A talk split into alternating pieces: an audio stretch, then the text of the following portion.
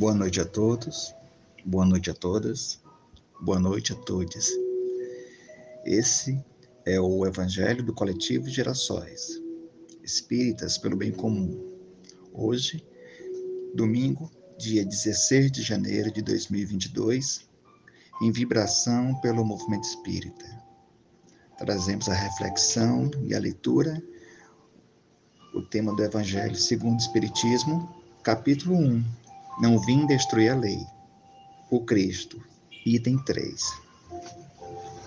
Antes, rogamos à espiritualidade superior que nos oriente da melhor maneira possível quanto à leitura e interpretação do texto.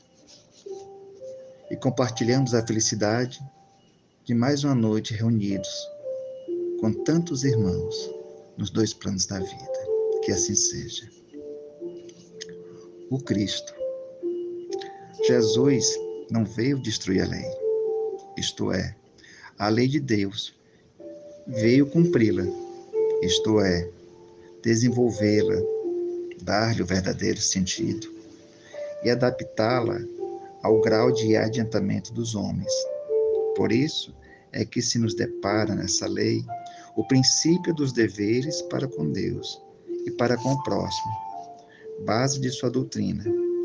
Quanto às leis de Moisés, propriamente ditas, ele, ao contrário, as modificou profundamente, quer na substância, quer na forma, combatendo constantemente o abuso das práticas exteriores. E as falsas interpretações, por mais radical reforma, não podia fazê-las passar, do que as reduzindo a esta única prescrição amar a Deus acima de todas as coisas e ao próximo como a si mesmo. E acrescentando: aí estão a lei toda e os profetas. Por estas palavras, o céu e a terra não passarão sem que tudo esteja cumprido até o último iota.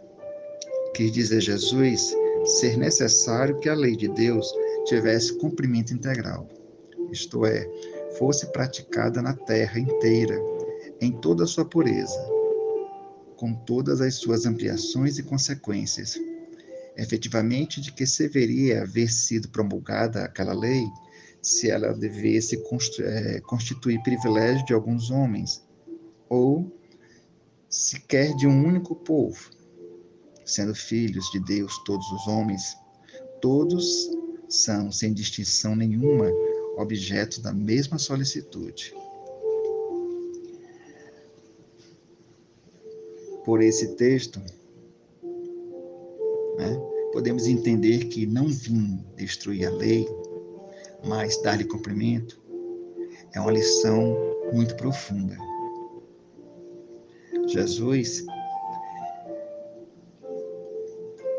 com a sua missão neste planeta, poderia ter usado da ciência, da filosofia, da história, da política e até mesmo a ética social, mobilizando a cultura do seu tempo para gravar novos tratados de revelação superior, usando a razão, usando a crítica para chamar os contemporâneos aos seus, ao cumprimento de seus próprios deveres. Mas ele compreendeu que o amor é que rege a justiça da criação universal e preferiu ele mesmo testemunhar a lei vigente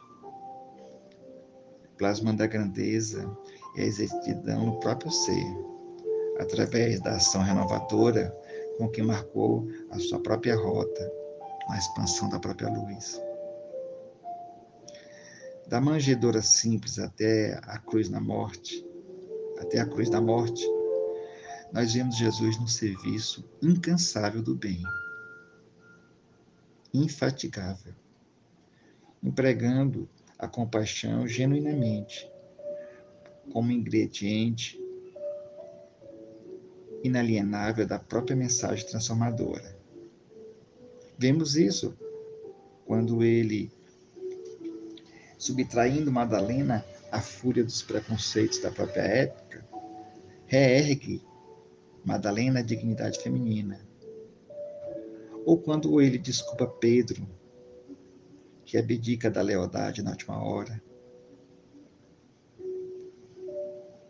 ou mesmo esquecendo o gesto impensado de Judas, o discípulo enganado. E ainda quando busca Saulo de Tarso, para é, seu é, inimigo, adversário, confesso, para que Saulo compreendesse a sinceridade mais ampla e segura do aproveitamento da vida. Vimos o Cristo em um programa de ação com serviço ao próximo, valorizando o verbo revelador. A doutrina espírita, por sua vez, sem molhar a palavra no fel do pessimismo ou da rebeldia, ela satisfará corretamente aos princípios estabelecidos, dando de si sem cogitar do próprio interesse, transformando a caridade em mera obrigação para que a justiça não se faça arrogante entre os homens e elegendo no sacrifício individual, pelo bem comum, uma norma legítima para solucionar a melhoria de cada um de nós. Somente quando cada um de nós conseguir se melhorar, conseguiremos coletivamente melhorar a humanidade.